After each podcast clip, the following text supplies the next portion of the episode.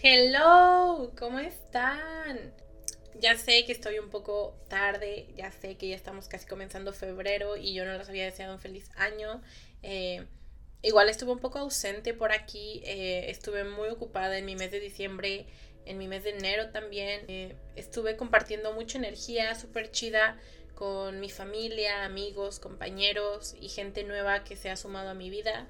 Entonces, este, estuve pasando mucho tiempo de calidad. Pero estoy aquí, de vuelta, gustosa de volver con ustedes. Espero que también se la hayan pasado increíble.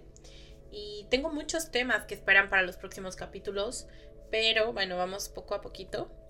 Eh, vengo a hablarte de un tema importante, considero eh, súper rápido y, que, que, vas a tomar de aquí lo que más te funcione, lo que más te sirva, lo que más te guste, lo que más te plazca, lo que tú quieras.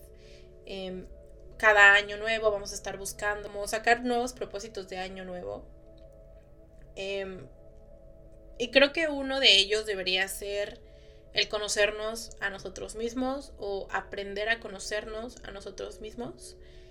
Em, porque si bien hemos hablado de que vivimos en una sociedad manipulada que se rige bajo ciertas reglas invisibles, coma, visibles, donde no donde nos inculcan ciertas conductas y metas que todos deberíamos lograr, sin considerar que la mayor parte del tiempo todo eso sale o se aleja de la verdadera realidad. Aunque no parezca, todos hemos sido influidos por todos estos estereotipos y terminamos buscando encajar. Es muy curioso porque por naturaleza los humanos buscamos sentirnos aceptados y por ende muchas veces hacemos cosas para poder encajar y es así como nos olvidamos de, los, de lo más importante, que es estar bien con nosotros mismos. ¿Cuántas veces hemos hecho cosas que no nos gustan o no disfrutamos solo por no sentirnos rechazados? Y quiero que entiendas que todo esto nos pasa más de uno. Pero, ¿dónde se produce el cambio? El cambio viene desde tu interior, cuando empieces a darte cuenta de estas conductas y de estos comportamientos. Entenderás que todo lo que nos muestran en el exterior puede ser falso, puede ser exagerado o puede simplemente no ser algo que encaje contigo. Te recomiendo que empieces a cuestionar tu ambiente. Regálate tiempo para afrontar tu interior. Toma tiempo de calidad contigo mismo. Aprende a conocerte y busca qué es lo que mejor va contigo determina qué te gusta y qué no, qué quieres y qué no deseas, qué creencias que tienes inculcadas no son propias. ¿Y a qué me refiero con todo esto? Es que muchas veces crecemos con ciertas frases o conductas que nos decían y que se quedaron en nuestro subconsciente.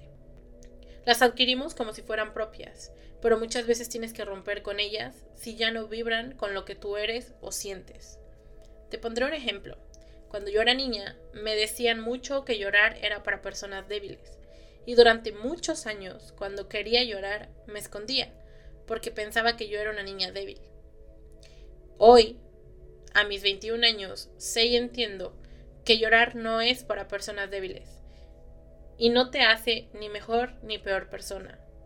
Entiendo que llorar es una emoción que se produce por muchos factores y que es necesario para el cuerpo cuando sucede. Claro que para darme cuenta de todo este trasfondo, tuve que hacer un análisis de mis creencias. Y es así como me di cuenta que yo no veía de esa manera ese sentimiento. Y que aquella sensación de debilidad al llorar no me pertenecía. Así que la dejé ir de mi vida.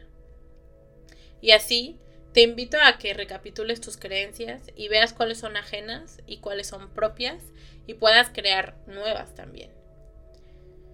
Y el siguiente punto que tengo a mencionar es amar nuestra soledad. Cuando no sabemos estar solos, buscaremos siempre estar acompañados y posiblemente no siempre nos rodeemos de personas que sean vitamina para nosotros. ¿Y a qué me refiero con una persona vitamina? Son aquellas que traen alegría, paz, amor, respeto, confianza a nuestra vida y saber identificarlas nos ayudará a dejar ir todo aquello que ya no es tan sano para nosotros. Recuerda que tú eres responsable de ti, de lo que dices, de lo que piensas y de lo que haces. Si mejoras tu relación con tu interior, se reflejará en tu exterior. Cuando empieces a ser consciente de ti y de tu entorno, dejarás de ser y de estar en los demás y comenzarás a vivir y no solo a sobrevivir. Te mando un beso y un abrazo. Nos escuchamos en el próximo capítulo. Chao, Lin.